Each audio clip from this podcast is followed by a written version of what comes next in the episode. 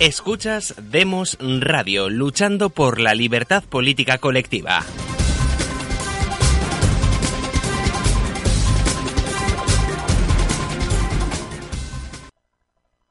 Buenas tardes a todos y bienvenidos a un nuevo programa de Demos Radio y Televisión. Yo soy Jesús Murciego y hoy vamos a hablar de temas eh, muy importantes como el tema de la nominación del juez Brett Kavanaugh a la Corte Suprema Americana, al Tribunal Supremo, Vamos a hablar también del ataque eh, de los espías rusos en Holanda y para ello cuento hoy desde Guayaquil con Gustavo Pareja. Hola Gustavo, ¿qué tal? ¿Cómo estás? Hola, ¿cómo estás Jesús? Un, gusto de, compartir una transmisión más. Así es, y hoy tenemos la suerte de contar de nuevo, después de eh, unas semanas, eh, con Carlos Paz. ¿Qué tal, Carlos? ¿Cómo estás? Hola, buenas tardes. Pues muy bien y un placer estar aquí. Un placer tenerte de vuelta en nuestro programa. Y en la técnica tenemos hoy a Juan, a Juan Mapena y a Xavier Bermúdez, eh, que lo hacen posible eh, todo lo técnico. Entonces, si os parece, entramos ya en materia y vamos a hablar de, la nominación que está sucediendo en Estados Unidos del juez Brett Kavanaugh, eh, apuntado por el presidente Donald Trump, un conservador, por lo tanto, y que está en la fase de, mm, ser eh, escuchado por el Senado, podemos decir, ser en toda la fase de audiencias para que el, Senado le dé la bendición y acepte la nominación al, Tribunal Supremo. El Tribunal Supremo americano, que es un órgano muy, muy importante, mm, más quizá que, en, otros países, debido a que allí se dirimen conflictos político-culturales. Allí se sientan las bases de lo que de la, ideología que va a estar los próximos, las próximas décadas. De hecho, la ideología que tenemos hoy eh, está basada en los, los, conflictos de poder que ha habido en el Tribunal Supremo los últimos 20 años, 30. Eh, ¿No es así, Gustavo? Correcto. Entonces, eh, desde los años 70. Desde los años 70. sí, con el caso eh, Roe, Roe versus Wade, que es el caso del aborto. Ahí inicia la guerra cultural. Aunque unos se remontan a los 50, al caso Brown, el de la, integración forzosa eh, racial en los Estados Unidos. Pues tenemos la suerte de contar contigo, que eres un experto en, estos temas jurídicos americanos, y quiero plantear el tema así. Eh, Carlos está siempre eh, bienvenido para participar cuando, cuando lo considere, pero el tema lo quiero centrar de la siguiente manera. ¿Cuándo se sentó las bases, bueno, como has, empezado a apuntar, de de, los conflictos culturales actuales y qué bases se están sentando actualmente de los conflictos culturales futuros. Gustavo, cuando quieras. Bueno, el, lo que la Corte Suprema hace, lo que la Corte Suprema hace es determinar la intervención o no intervención del Estado en aspectos político-culturales. Es decir, muchos temas que el Estado puede regular, la Corte decide si el Estado central los regula o no los regula, si se los deja a los estados federales, a cada uno de los estados, ¿no? Dentro del, marco institucional del federalismo, o son, son aspectos que simplemente competen a la vida privada de los ciudadanos y son ellos los que espontáneamente deben organizarse. Entonces, eh, la Corte Suprema de los Estados Unidos lo que hace es interpretar de manera autoritativa y final la Constitución y determinar cuál es el significado de las cláusulas constitucionales. La Constitución de los Estados Unidos está hecha de una manera tal en que determina cuáles son los poderes de las funciones públicas y el rango de intervención. Las enmiendas, especialmente las diez primeras enmiendas que hicieron a los pocos años de expedida la Constitución, son eh, garantías, son garantías, derechos garantías para los ciudadanos para protegerse de la intervención estatal. Y el gran combate cultural en los Estados Unidos se ha venido dando, bueno, si es que nos remontamos hasta Roosevelt, eh, el Franklin Delano Roosevelt, en cuánto interviene el Estado y en qué puede intervenir el Estado. Primero fue en cuestiones económicas, que fue el tema de Roosevelt eh, regulación del comercio. la Constitución de Estados Unidos no permite que el Congreso regule el comercio intraestatal, solamente interestatal. porque en, teoría la Constitución Federal está hecha para que exista una sola comercial común. Eh, sin embargo, con interpretación espuria se expandieron los poderes del Congreso, considerando que cierto tipo de comercio intraestatal puede ser también interestatal. Pero esto de aquí dio rienda suelta, dio rienda suelta a que con cierto tipo de interpretación laxa de cláusulas constitucionales se aumenten los poderes del Estado, se faculte a que el Estado central o a que el Congreso cree nuevas oficinas federales independientes que no están permitidas por la Constitución y se regule un sinnúmero de temas como por ejemplo el aborto a partir de los años 70, que fue eh, parcialmente legalizado si, es que hay viabilidad, ¿no? Eh, perdón, si es que si es que todavía no hay viabilidad, el, que se vivía en, en, cuatro cuartos la etapa del embarazo, ¿no? En los primeros tres meses podía abortarse. Bueno, y así, así, así ha seguido continuando en Estados Unidos. Eh, los casos de, por ejemplo, las cuotas de minorías para las universidades, si es que hay discriminación, el tema de la acción afirmativa, eh, el, el, el, Obamacare, eh, si es que es constitucional o no que el Estado tenga una red de seguridad nacional. Eh, de hecho, el, el, caso de Obamacare se ganó porque se lo, se lo expuso. Yo, el, el, jurista que fue el que creó esa teoría fue mi profesor de Derecho Constitucional, Neil Siegel. se lo expuso que el Obamacare, por ejemplo, era un impuesto no era, no era un, un, seguro mandatorio y que era un impuesto y que, el, que el Congreso puede imponer impuestos. Y que el que no lo pague, eh, perdón, que el que no quiere tomar el Obamacare tenía que pagar 300 dólares al año y con eso y subsidiar el servicio médico. Pero bueno, todo este tipo de cosas son guerras culturales porque en Estados Unidos, por así decir, existen dos naciones. Existe la nación rural y existe la, nación urbana, los urbanitas, ¿no? Y de las grandes metrópolis, porque no de todas las urbes de los Estados Unidos. Y los jueces de la Corte Suprema, si uno ve la división de ellos, eh, los que son los liberals, que les llaman allá, y los que son eh, tipos libertarios conservadores, son nueve. Son nueve. Sí, son nueve. Eh, bueno, la división de, de, las facciones corresponden a esta división rural-urbana que existe en los Estados Unidos. Y esto de aquí había sido advertido por Tocqueville también fue advertido en los años 60 por Samuel Huntington en su libro de el, orden político en las, en las sociedades en cambio. De que, y que esto es un fenómeno que no solamente sea en Estados Unidos, sea en todos los países que están en proceso de modernización o están eh, en gran medida modernizados, eh, en, lo cual se hacen, se crean ya prácticamente dos estructuras de vida social totalmente diferentes entre lo rural y lo urbano y comienzan a tener conflicto político. Y eso es lo que se está evidenciando en Estados Unidos en los últimos 30 o 40 años en la Corte Suprema, ¿no? Este mundo tradicional que se resiste a un cambio eh, cultural impuesto desde arriba por la fuerza y por la academia. Además que, este, que en Estados Unidos, si, cogemos, si tomamos el mapa, se ve que las zonas urbanas corresponden a las zonas costeras de ambas costas.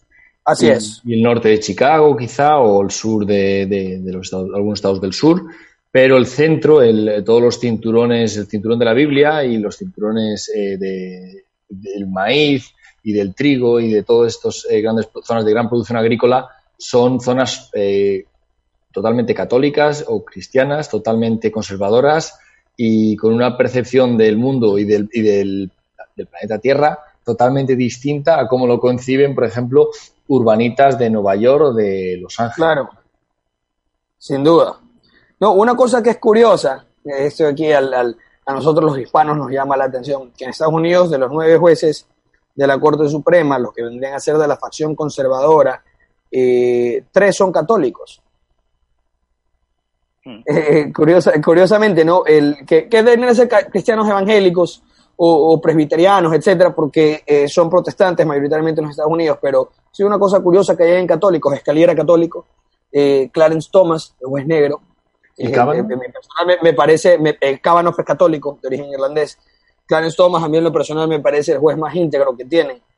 Eh, también es católico. Eh, Garza es católico también. Eso es algo que llama mucho la atención, aunque los católicos han tenido, sin ser una mayoría religiosa, han tenido una significativa representación en la Corte Suprema. Debe ser algún aspecto cultural, supongo. Sí, eh, seguro. Eh, quería preguntarle ahora a Carlos, eh, ¿qué te parece el circo que se ha montado ahora con la nominación del juez Cábano? esta señora o estas señoras que han aparecido declarando y luego desmintiéndose o bueno, con bastantes dudas en las declaraciones, y una de ellas eh, resulta ser eh, entrenadora para la CIA de, pruebas de polígrafo. Pues me parece, me parece un poco inaudito. ¿Cómo lo ves tú? Sí, decir antes que creo que Gustavo está perfecto. Habría que pensar, eh, preguntarse qué es la Corte Suprema y no es otra cosa que la institución que marca la línea ideológica de una manera definitiva en Estados Unidos. Las decisiones no pueden ser apeladas y, entendamos esto en un país en donde el liberalismo ha marcado que la intervención del Estado sea mínima, simplemente el ejército, la seguridad y no todo y poco más. Y muchas veces en los programas de televisión oigo que ese es el modelo a seguir, eh, que los países más prósperos son los que existe la mínima intervención estatal. Y yo siempre digo que también la mínima intervención estatal son los países del tercer mundo, Gabón y demás, por ejemplo. Con respecto a esta señora que me preguntas, efectivamente, bueno, pues esta señora, eh, allá hasta donde yo sé y, se ha podido investigar, eh, no ha escondido que pertenece a la CIA. Esto yo creo que es bastante importante y de cómo eh, hay un interés político en utilizando ese neopuritanismo que existe en torno a la sexualidad y más en el mundo anglosajón para quitarse del medio a este señor, al señor Caban. Brillante, neopuritanismo es lo que es. Y esa es la definición de los científicos políticos, tal cual como lo estás diciendo. Sí. Claro, y no olvidemos que los escándalos sexuales son muy importantes en, Estados Unidos. Citamos a Bill Clinton, que casi le cuesta la, la, presidencia, el hacer con la, con la becaria famosa Mónica Levinsky. Y es que en Estados Unidos, eh, algo que... que, la, amante. Eh, no, me refiero que, que en Europa, eh, algo que es tan habitual y tan normal y hasta pues que se jactan de ello ¿Os acordáis de Silvio Berlusconi, las fiestas de Bunga Bunga? Cómo se alegraba de, y decía que lo votaban porque los italianos querían ser como él. Sí, claro, porque eso es obvio, en, Sudamérica sería igualito. Todo lo contrario en Estados Unidos, que, es un escándalo. Eso, es propio de nosotros. Así es. Eh, adelante, Carlos. No, no, que hay una, hay una diferencia abismal entre el mundo ya no solamente europeo, sino el mundo anglosajón y germánico. Eh, no, no, sabía cómo entenderlo en el eslavo y con diferencia con el mundo mediterráneo. Eh, nuestros insultos, por ejemplo, son de carácter sexual, los del mundo anglosajón no. Y un escándalo aquí en España, por ejemplo, se ha sabido que el jefe del Estado pues ha estado con varias señoritas y causaba, causaba bueno, pues aprecio y simpatía al resto de la población. Eso sería imperdonable en el mundo anglosajón. Efectivamente. Correcto. Efectivamente, cuando no lo desmentían, que era imposible que nuestro rey tuviera una mancha mm. en su, en su eh, historial. ha sido, tradicional en, en, la línea borbónica, por otra parte. O sea, no es una cosa únicamente del, del rey emérito. Nada nuevo. nada nuevo. Debe ser lo llevan en los genes, parece ser. Eh, ¿Tenías algo que decir al respecto del Estado, eh, Gustavo? Sí, es que Carlos, Carlos hizo una, una, una apreciación que es correcta. Eh, el tamaño del Estado es según la necesidad de la comunidad política. No puede ser eh, eh, simplemente pregonado, no, no, que menos Estado, más eficiencia, o no, que más Estado, más cobertura, más protección, etcétera, porque decirlo así, sin ningún tipo de base científica y sin relación a las necesidades de la comunidad política, es ideología pura. El Estado debe tener el tamaño que la comunidad política necesite. Correcto. En las sociedades occidentales, por cuestiones evolutivas, los niveles de confianza social son más altas que en todas las demás sociedades del mundo, aunque se están eh, erosionando eh, debido a la inmigración masiva, lo cual es algo, eh, era algo de esperarse. Pero si la confianza social es más alta, eso significa que la necesidad del Estado es menor. Es decir, se necesita menos Estado para la gran cantidad de transacciones sociales que existen, ya que los niveles de confianza social y las instituciones civiles, ciudadanas, son suficientemente fuertes para poder eh, garantizar la reciprocidad en, los contactos sociales. Y por lo tanto, por lo tanto, en Occidente, debido a estas razones evolutivas y sociológicas, las comunidades políticas necesitan menos Estado que, por ejemplo, algún país africano en el cual si tú quieres llevar el narcocapitalismo sería un caos. Simplemente sería un desastre, unas guerras étnicas, imagínate. En cambio, tú puedes tener en un estado como New Hampshire o como Texas eh, regulaciones prácticamente ínfimas y tener algo casi como un anarcocapitalismo, ¿no? Con, simplemente con cortes y cosas muy básicas y funcionaría muy bien. Por lo tanto, depende de las necesidades de la comunidad política. Y además, además, que cuando hay cierto tipo de conmociones o desastres naturales, la necesidad del tamaño de, tener un Estado más grande es imperiosa. Por lo tanto, el Estado debe ser flexible y adaptarse a las necesidades del momento. Sin duda alguna que en Occidente hemos tenido más eficiencia cuando el Estado se ha especializado en ciertas tareas que el Estado puede hacer y no se ha metido en ciertas tareas que el Estado no puede hacer, como por ejemplo control de precios, eh, cierto tipo de control de las tasas de interés, etcétera. ¿Por qué? Porque el Estado no tiene toda la información del intercambio social para poder establecer este tipo de parámetros, porque estas aquí son realmente señales sociales que cambian en fracciones de segundo y que ningún comité central podría establecer de, de forma anticipada, de una forma correcta, sin generar un desbalance o una asimetría en, en, en, en la información social, ¿no? Pero eso, eso de ahí básicamente. Eh, Carlos, ¿te apetece comentar el asunto o pasamos? Creo que, es una, creo que es una cuestión capital que esta cuestión. Indudablemente tiene que existir la iniciativa privada, pero hasta dónde el Estado ha de intervenir eh, es como Gustavo marca allá hasta donde las necesidades de esa sociedad lo indiquen. Aquellos que hablan incluso de no pagar impuestos y que cada y que cada uno se las ventile mejor como mejor pueda, eso nos lleva a la jungla. Vimos en Estados Unidos cuando el cuando acaeció el Katrina y arrasó Nueva Orleans llegó Bush una semana después y les dijo que poco menos que cada uno se vuelva a construir su casa y el que se quede en la calle se quede. Y esto me parece inaceptable. El Estado tiene que encargarse de la seguridad, del ejército, de la educación y la sanidad y sí podría intervenir en cuestiones de precios, por ejemplo, en la cuestión de la vivienda, que es una cuestión de primera necesidad, y lo que sucede en España me parece intolerable. Esas burbujas tendría que intervenir el Estado para que esos precios en la vivienda, que son enteramente ficticios, no sucedieran. Efectivamente, eh, Carlos, porque no olvidemos que, que, estas burbujas hipotecarias o burbujas eh, en las .com o burbujas en la bolsa en general son creadas por un, organismos de planificación central. Eh, por los bancos centrales mismos. Por los bancos centrales que, lo que como decía Gustavo, eh, manipulan los precios y se meten a controlar precios que, que y, los ponen a, valores no reales, con lo cual generan burbujas y acaban con, con la miseria. Acaban a, eh, la fiesta. así es. El, el peligro del tamaño del Estado, cuando existe propiedad privada, el peligro del tamaño del Estado es que un Estado muy grande, en, en, en, en un régimen político en el cual exista eh, eh, propiedad privada, es susceptible de que ciertos propietarios compren al Estado y utilicen ese inmenso poder del Estado para beneficiar sus intereses. Por eso el, el, el, hay, hay, que siempre hay que encontrarle la medida exacta hasta dónde y cómo puede intervenir el Estado, ¿no? Entonces, eh, por ejemplo, mira, el tema de las, de las subprime, de las, de, las hipotecas mm. en Estados Unidos se dio porque el Estado, el Estado manipuló las tasas de interés, manipuló las tasas y canalizó créditos a Fannie Mae y Freddie Mac para que eh, estimulen el préstamo de la banca privada hacia las minorías para que las minorías compren propiedad inmobiliaria.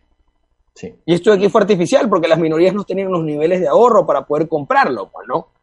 Otra cosa es que el Estado lo, diga, ¿saben qué, señores? Los vamos a subsidiar y les vamos a apoyar y les vamos a dar tanto dinero. Pero eso no fue lo que hicieron, sino que alteraron, alteraron, alteraron la circulación monetaria haciendo, haciendo eh, creer mediante señales sociales de que los niveles de ahorro eran más altos de lo que en realidad eran y la gente se lanzó a invertir y por eso se hicieron esta burbuja y esta locura. Pero eso ¿por qué se dio? Porque dos, dos sectores, dos sectores empresariales de Estados Unidos fueron los que manipularon al Estado y a los políticos, que también los políticos por demagogia lo hacen, para que tengan, tengan este, este plan de andar, de andar, de andar subsidiando a las minorías para que compren propiedad. ¿Qué sectores e, empresariales me refiero? El sector de la construcción, por supuesto, y el sector de la industria de la diversidad, que es un sector billonario, billonario, ¿no? Entonces, eh, aquí vemos donde este engendro miserable, ¿no? De lo público-privado, que eso es peor que el demonio, eh, cómo realmente puede destruir una nación, ¿no? Entonces, el Estado tiene que tener la fuerza suficiente para hacerse impenetrable, en la mayor medida, de este tipo de fuerzas externas, pero al mismo tiempo no tener tantas armas como para ser eh, totalmente eh, inescapable. Mm. Por eso hay que, hay, que tenerle, hay que buscarle un balance, no es algo tan sencillo. Sí, adelante, Carlos, cuando quieras. No, no, eh, poco, eh, poco mejor se puede hablar muchísimo, pero yo creo que, la, que está perfecto, Gustavo.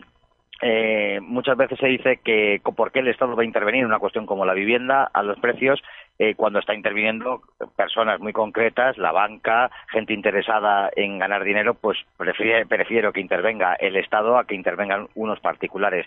Y por otra parte, cuando esos mismos que defienden que el Estado no puede intervenir en según qué cosas, eh, están como locos porque intervenga en favorecer determinadas cuestiones como a esas minorías de las que habla Gustavo u otras cuestiones. Eso es, qué razón tienes. Dicen que, que, no están bien los rescates, salvo cuando les toca a ellos, que entonces sí que están bien los rescates. No, olvidemos que el plan este de la vivienda del que lo ha gustado era otro de los grandes aciertos de George Bush, George Bush hijo. Acertó de pleno con, eh, con lo de la vivienda y, bueno, todos recordamos las hipotecas ninja, que no había ingresos ni nada. Y, bueno, pues eh, es un tema, es un tema eh, que te quería enfocar desde otro punto de vista, desde eh, la dependencia que a veces se crean los estados por sectores estratégicos, como en el caso de Estados Unidos, el consorcio militar industrial, que crea una dependencia tan grande que es que casi hay que buscar guerras, porque si no tantas armas, ¿qué, hacen con ellas? Ya a través de la OTAN y otros medios canalizan armas para Europa, las viejas, y, pero es que llega un punto en que el, el consorcio militar industrial necesita renovar y necesita eh, invertir, necesita ingresos, entonces pues hace falta un enemigo. ¿Cómo lo ves, Gustavo? Eh, eh, dices un enemigo para qué? Para poder justificar todos los gastos y todo. ah, bueno. sí, sí, sí, por supuesto. y si no lo tienes, lo creas. Sí, bueno, pero, sí, pero el hecho es el hecho de la dependencia, la dependencia de ese sector y que a veces es un poco en el estado de la fuerza de ese sector. Bueno, es que, ese, es el problema cuando, cuando eres, cuando eres un, eres una eres una gran potencia con tendencia hegemónica. Eh, se crea un sector económico muy potente y entrelazado con, con instituciones del Estado, el cual no puede seguir subsistiendo si eh, la necesidad para la seguridad decae. Por decir, la, la necesidad de la seguridad disminuye, este sector también va a tener que disminuir.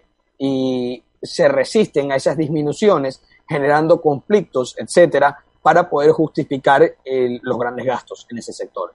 Sí, sí, estoy totalmente de acuerdo que es así. Bueno, pues si os parece, quería pasar al siguiente tema, pero hilado con este, porque hablamos de, de los enemigos, posibles enemigos del ejército americano y entre ellos, pues de los más apuntados es Rusia. Rusia, eh, ya sabéis que ha estado en los medios de comunicación eh, desde el caso Skripal, desde, pues, bueno, desde ya desde Ucrania se ha visto que eh, Rusia y se ve como un enemigo desde Occidente con el caso de Crimea, todo lo que ha pasado y ahora el último, lo último que ha sucedido ha sucedido aquí en Holanda y han pillado a mm, supuestamente un grupo de operaciones especiales ruso, un grupo de espías, intentando hackear el cuartel general de, la Oficina de, Armas Químicas eh, Internacionales, aquí en, Holanda. Entonces, pues se les ha detenido, se les ha expulsado y de nuevo Rusia es el gran enemigo y sus espías intentan, bueno, eh, nos trae las imágenes que nos trae a recuerdos de la Guerra Fría, de ese enemigo constante de Occidente, que, Occidente a veces necesita, y Rusia pues es el perfecto enemigo, ¿no? Porque resiste y no, no termina de ceder y de hacer caso a lo que le dicen en Occidente. Eh, quería saber eh, cómo lo percibes tú, Carlos, el tema de Rusia eh, y la guerra de, espías que hay actualmente. A Rusia se la está utilizando como chivo expiatorio de todos los males del mundo, desde los ciberataques, de, de la naturaleza que sean, pasando por la vuelta a la Guerra Fría con espías, eh, todo lo que ha crecido con las noticias falsas, lo que ridículamente se llaman fake news, eh, y todo y la culpa parece que la tuviera Rusia de todo, ¿no? Hay una intencionalidad por parte de Estados Unidos y, de sus aliados por culpar a Rusia de todos los males, como digo, cuando es, eh, hay que entender que Europa, el enemigo de Europa no es Rusia. Rusia necesita Europa para colocar determinados productos, estoy pensando en el gas, por ejemplo, y, y Europa necesita a Rusia como, como socio para de buena vecindad, al fin y al cabo. Últimamente, en eh, los últimos meses, estoy en contacto con syntax españoles muy importantes y, me tengo que morder la lengua muchas veces por, estando allí porque lo que se escucha es enteramente ridículo ¿no? acerca de Rusia. La realidad no es que Rusia sea el enemigo de nadie, Rusia, si nos fijamos en la historia, nunca atacaba a nadie, siempre ha sido atacada. Rusia no es el enemigo de nadie, sino que eh, lo que se está efectuando eh, de facto es un, un, bloqueo a Rusia, se está rodeando a Rusia por parte de Estados Unidos y de la OTAN, que antes hablabais, la OTAN eh, que está creando guerras. busquemos la del Yemen, busquemos la de Siria y vemos como la OTAN es el gasto militar de la OTAN y esos lobbies armamentísticos, el gasto militar es el 76% del gasto militar mundial, son los que organizan y deciden quién es el enemigo fantasmagórico, como ese terrorismo internacional, o en el caso que estamos tratando ahora, tildar a Rusia como enemigo de algo que no lo es. Además, Rusia es el enemigo perfecto porque no hace caso de lo que dice Occidente, no sigue los consejos, como seguimos, por ejemplo, en España, seguimos todos los consejos que nos dan y no nos metemos donde no nos dejan que nos metamos. Eh, pero sin embargo, Rusia tiene otra actitud. Rusia es un país que, recordemos, no ha perdido la guerra, la guerra mundial, no es un país derrotado, como lo puede ser Alemania, es un país soberano que ganó la guerra y que tiene mucho orgullo de ello. Y entonces, pues, eh, su actitud eh, no es la que esperarían la OTAN, por ejemplo, o Washington, incluso Londres. ¿No es así, Gustavo? sí, no, por supuesto. No es un país servil, no es un país que va a hacer caso, no es un país que va a bajar la cabeza, porque no es un país ni ocupado militarmente como Alemania o Japón, ni un país ocupado económicamente como lo es el Reino Unido o como lo puede ser España. ni culturalmente. Ni culturalmente. Entonces, Rusia, mira, eh, eh, Stephen Kotkin, que es un experto en historia rusa, sovietólogo, y eh, científico político de Estados Unidos, es miembro del Hoover Institution y era profesor en, ha sido profesor en Princeton y creo que en la Johns Hopkins. Él explica algo de la historia y de la psicología rusa, y es que los rusos se han visto siempre como una nación grandiosa, siempre como una nación grandiosa, en la cual la lealtad al Estado es alta. Por eso siempre la necesidad de una fuerte autoridad central en Rusia, que siempre ha sido así. Mm. Y los rusos, a su vez, siempre se han sentido acechados, que era algo que decía Carlos, eh, de que Rusia siempre es atacada, no al revés, mm. excepto las épocas de, realmente de expansión de Pedro el Grande, ¿no? que realmente fue por necesidades geopolíticas, porque los otros estaban surcando los mares y agrandando sus rutas de comercio y Rusia necesitaba también competir. Entonces, los rusos tienen esta mentalidad, ¿no? De estar en medio de dos mundos, acechados por dos mundos, el de Occidente y el de Oriente, pero a su vez conscientes de que tienen un papel de grandeza y de fuerza y de balance en el planeta y de balance global. Entonces, esto de aquí los lleva a los rusos a actuar con cierto tipo de confianza en sí mismos y con, eh, un alto grado de eh, direccionalidad, ¿no? Vectorial hacia algo, que tienen un camino, un destino eh, hacia algo importante, hacia algo grande, más allá que la vida natural de ellos, ¿no? Que es la continuidad del alma rusa. ¿Compartes el punto de vista, Carlos? Sí, sí, totalmente.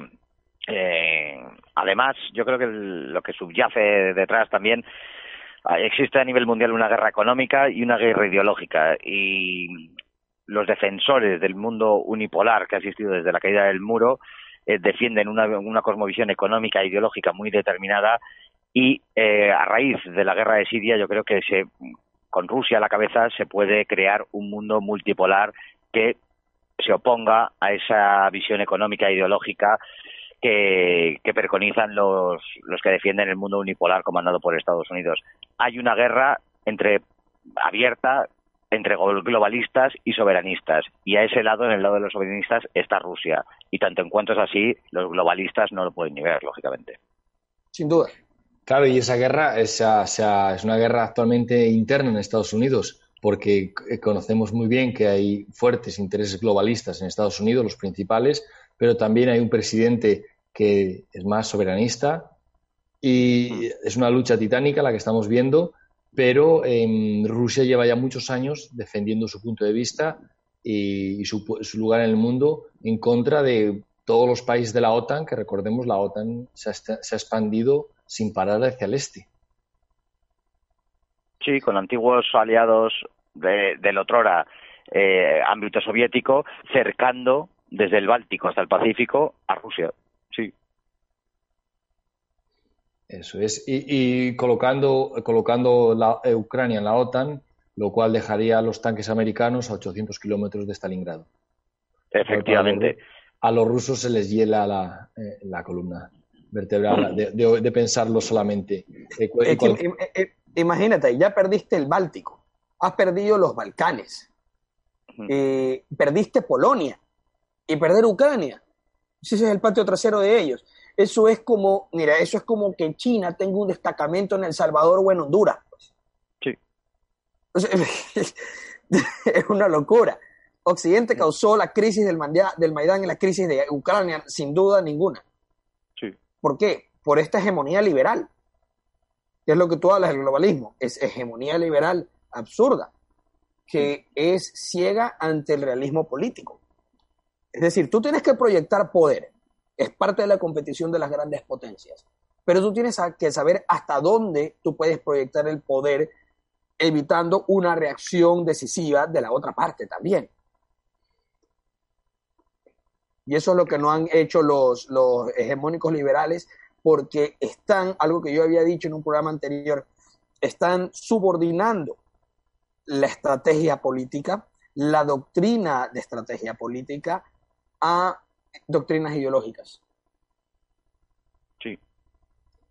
Ah, se, han, creído sus propias mentiras, básicamente. Exactamente. Se han comido la ideología. Eh, bueno, pues lamentablemente tenemos que dejarlo por aquí. Eh, gracias, Carlos, por participar una vez más con nosotros. Pues ha sido un placer. Y a ti, Gustavo, muchas gracias. Eh, oyentes, Ah, para los oyentes, eh, gracias por estar ahí y nos despedimos hasta el próximo programa. Un saludo para todos y hasta pronto.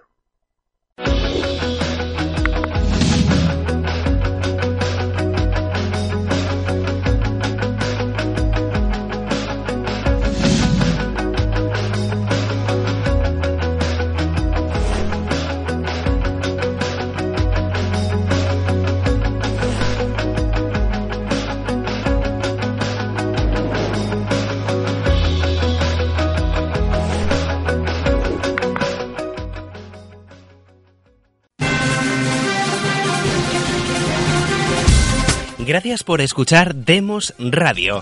Síguenos en nuestras redes sociales, en Facebook y Twitter Demos Libertad, en YouTube Demos TV y en iVoox y Spreaker Demos Radio. Síguenos también en nuestra web elcrítico.org.